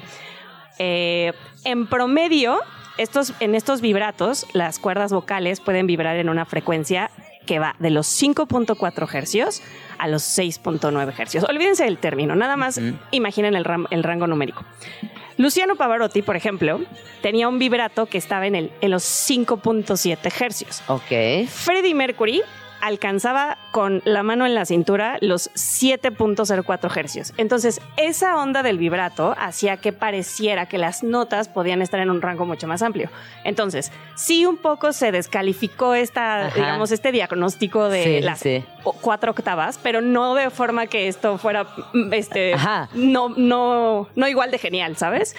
Y les preparé precisamente para este bloque eh, un. Hay, varios videos en YouTube y los pueden encontrar, eh, pero se ha aislado la voz de Freddie Mercury para poder escuchar cómo era Freddie Mercury a capela.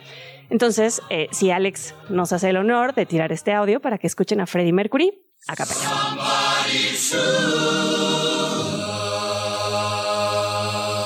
Each morning I get out my dial Can barely stand on my feet Take a look in the mirror and cry Lord, what you doing to me ¿Qué tal? Wow. No, pues un genio. Estaba genio, perro, ¿no? No.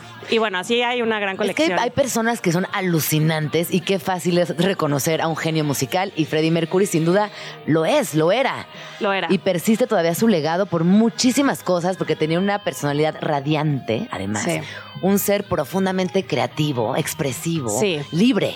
Fue muy hermoso que pudiera abrazar, yo, yo creo que, bueno, no creo yo, todas las personas tenemos estas dos dimensiones, femenino y lo masculino, Sí. combinadas y Sí, distribuidas. Y fue muy, es muy bello ver cómo Freddie Mercury en ese tiempo, en esa época, en ese contexto social, fue o se sintió con la libertad de abrazar ese lado femenino y no solo eso, como decir, se lo voy a enseñar al mundo. Luchar. Y no me importa. fue un activista importante. 100%. Y 100%. siempre fue un partidario y un... eh, es un defensor de la libertad en toda la extensión de la palabra, Sí. del amor, de la forma en cómo componían música, que también era radicalmente rarísima. Es como, a ver, voy a hacer rock, pero no voy a No. hacer rock. Voy a hacer como una mezcla de glam y de ópera y de hard rock y no me importa. No, y en la película, que bueno, viste la película, eh, que yo después leí que era un reflejo de lo que realmente les pasó, por ejemplo, con Rapsodia Bohema, que la- las radiodifusoras le decían, es que esto no va a funcionar, es, larguísimo, claro que no. Esta pieza no tiene ni pies ni cabeza, nada que ver. Y se aferró, la sacó y hoy es uno de los himnos de la historia contemporánea. Por ahí, no me acuerdo, eh, estoy casi segura de que no es parte de la película y que más bien lo leí, pero que cuando él compuso Bohemian Rhapsody, él estaba, él tenía muchos problemas para dormir, como que él casi no dormía, porque además cuando dormía tenía muchas pesadillas. Eh, entonces él, está, él tenía, un, tenía instrumentos musicales por todos lados y tenía un teclado arriba de su cama. Wow. Entonces que él estaba en su cama mientras como que se le ocurría y entonces hizo esta locura que es esta rapsodia, Ajá, porque ajá. ¿quién, quién que hace rock decide hacer una rapsodia? O sea, Sí, como, sí. ¿qué es eso? Y que además se convirtiera en un himno, ¿no? La verdad es que ah, si tienen oportunidad y un día Queen, el proyecto Queen y Adam Lambert está cerca de ustedes, sí vayan porque... ¿No planean venir a México? No está No. ahora en el tour, Ah. creo que estuvieron en Sudamérica, pero seguro vienen. La cosa es que, te digo, las expectativas son, bueno, voy a ver a dos leyendas más Adam Lambert. Ah, bueno, y Rufus Taylor, el hijo de Roger Ajá. Taylor, también está en la banda. Oye, ¿y estaba lleno? estaba Sí. llenísimo. Sí. Esto fue en el BMO, en el estadio de fútbol en, en Los Ángeles. Estaba lleno. Eh, Fue igual muy bonito ver a gente de muchísimos lados, porque más Los Ángeles se da para que mucha gente viaje, ¿no? Claro. Eh, junto a mí había un chavito, te lo juro, no tenía más de 23 años, era argentino. Se sabía todas, las canciones y adelan- toda la fila de adelante era de personas de más de 50 años y una señora se volteó y le dijo, es que ¿cómo es posible que te sepas todo? Y el chavito... eh, El público en Estados Unidos es diferente al mexicano porque o al latino porque somos mucho más eh, Intensos, brincamos. claro. Nos Sí, entregamos a la experiencia. exacto. Qué, qué belleza, qué delicia. Sí, bueno, traíamos él y yo nuestra, nuestra porra. O sea, estuvo muy, muy, muy Su fregón. performance. Y además, lo que está padre del concierto es que nunca se te olvida que Freddy no está, pero no permiten que, que eso pese. Sí. Entonces, el Ah, concierto. ¿Utilizan la tecnología de alguna Eso manera? está muy cañón. Lo que hacen es, todo el concierto es una especie de homenaje y eh, homenaje en vida para Roger y para Brian, pero también obviamente para Freddy, ¿no? Adam Lambert tomó un papel tan bonito que no deja de ser una diva. O sea, es súper flashy. Si han visto a Adam Lambert, bueno, Adam Lambert en Queen es, es, es una Se estrella diamantina, plumas, todo. Y, eh, pero él siempre trae este lugar de, bueno, solo estoy acompañando, ahora el señor Brian May y ahora el señor Roger Taylor. Pero también es muy bonito ver cómo ellos dos también presentan a Adam Lambert y le abren el espacio y el escenario. Eh, y sobre lo que decías de la tecnología, primero pues lo obvio, ¿no? Todos ubicamos este gran momento de Freddie Mercury en Wimbledon haciendo Sí, el... sí. Bueno, pues eh, toman eh, parte de ese video y entonces la gente que va al concierto puede hacer como esta experiencia con... eh, con, con Freddy en la pantalla. Pero hay, hay un momento muy bonito en el que Brian May, hay muchos videos de Brian May tocando la guitarra junto e interactuando con Freddie Mercury. Entonces lo que hacen es que el diseño del escenario es perfecto y hacen un split ahí en las cámaras y entonces Brian May empieza a hablar de Freddie Mercury. No, hace muchos años yo tocaba esta canción con un amigo que ya no está. Se va todo a negro, solo se ven solo se ve Brian sospechosamente cargado a la izquierda y entonces ponen un video de Freddie Mercury en el que está interactuando con Brian May que está en persona, wow, pero wow. está perfectamente sincronizado. Sí. La verdad es que está muy bien producido el show. Es una experiencia muy linda y me siento muy afortunada de haber, este, Qué suertudota, qué chido Sí. que fuiste, que lo disfrutaste, que nos puedas compartir y dar esta crónica tan detallada de lo Increíble. que fue este concierto de Queen. Viva Freddy, viva Queen. Ay, sí, viva la música. Sí, Sí, sí, sí. viva sí. la libertad también. Sí, viva el arte y viva Freddy para siempre. Ya nos están Ya nos vamos, nos vayamos. vamos. Son las 12 con 50 Ay, qué minutos. rápido. Según yo venía así de dos minutos. Y qué bonita semana de Vamos Tranqui. Muchas gracias por acompañarnos, Luis, Mm. productor Sasa de este programa, Daf, Tato, Alex, Dan. Dani. Y nos vamos con Radio Gaga. Radio Gaga. Nos escuchamos el lunes en punto de las, de las 11. Pásenla bonito. Hasta entonces.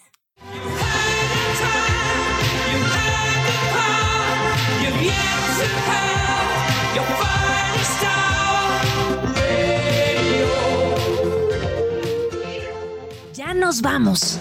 Pero nos escuchamos la próxima semana aquí, en tu oasis favorito de las mañanas. Vamos tranqui. Con Gina Jaramillo, en Radio Chilango.